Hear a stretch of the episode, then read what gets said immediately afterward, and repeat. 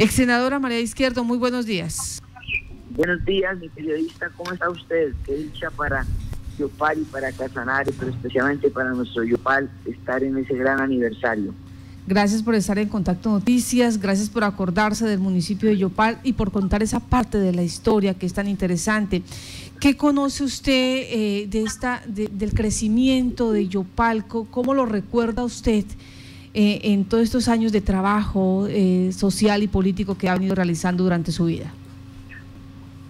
Bueno, pues a Yopal pues pertenece la vida de uno. nosotros nos criamos mm, en Yopal y fue mi abuelo el que vino a traer, me, hace a mí mm, ver el decreto que había desde entonces, el decreto por el cual se traslada Marroquín, que era el morro, lo que ahora llamamos el morro, a Yopal traer los archivos y constituirse él en el primer alcalde no militar que nombraban para Yopal.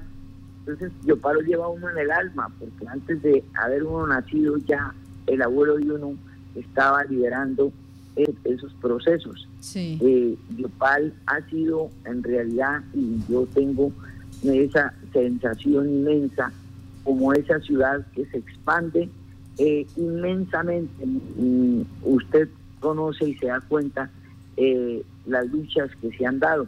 En Yopal vimos la lucha para que no nos quitaran las regalías y bendito mi Dios, mientras eh, pudimos estar en el Congreso, jamás tocaron las regalías en, una gran sesión que se hizo con Víctor Renán Barco en Yopal para evitar que tocaran las regalías de Casanare porque eso era injusto. Ahorita ya las van a empezar a devolver, situación que es maravillosa. Pero Yopal lo llevamos en el alma.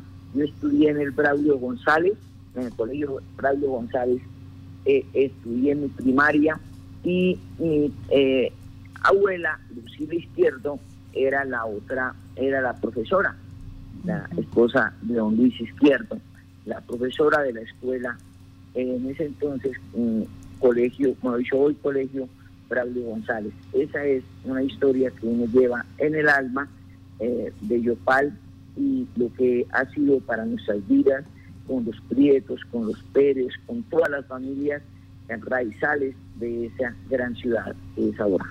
O sea que a usted le tocó traer piedritas para hacer el encerramiento del Braulio, desde el río Cravo.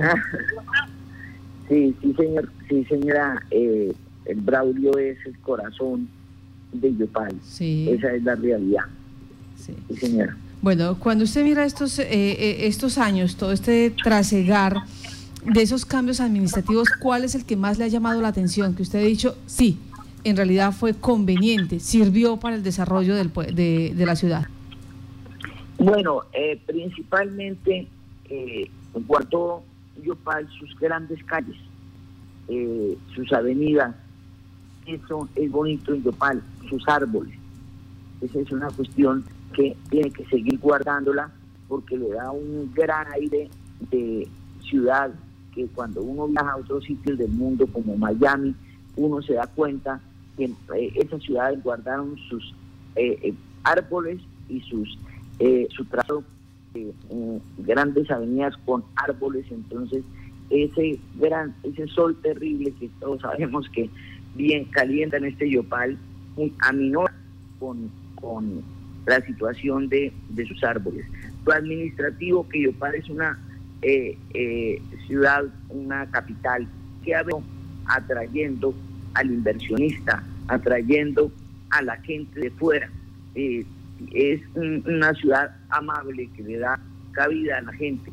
En lo administrativo, la realidad que ha conservado sus pares, eso, y ha conservado su eh, autonomía en, en, su situación de ser un buen municipio. Tiene que mejorar y tenemos fe que con este eh, nuevo alcalde eh, va a mejorar en lo administrativo ante la nación entera para buscar que muchas entidades que se han quedado pequeñitas, la registraduría se quedó pequeña, todo se le queda pequeño a Yopal porque crece en, eh, en, ebullición, ¿ve? la nación no, no, no se ha alcanzado a dar cuenta lo grande que es Yopal para el oriente colombiano. nosotros los que vivimos acá en Yopal sí nos damos cuenta que necesitamos un respiro mayor de la, de la eh, administración central para que las entidades nacionales inviertan mucho más en el desarrollo administrativo de registraduría, de la Oficina de Tierras, del INCODER, de, lo que es antiguo INCODER, ahora Agencia Nacional de Tierra. Todo eso debe estar muy bien dotado y muy bien organizado en la ciudad de Yopal. Permítame, porque eso me lleva a preguntarle, ex senadora Marexa Izquierdo, en este momento eh, eh, que se tiene así tan latente, ¿qué tan importante es Yopal y Casanare? para el ambiente político allí en el Congreso de la República. Usted que tiene experiencia en eso, o sea, ¿sí se tienen en cuenta estos territorios o por el contrario?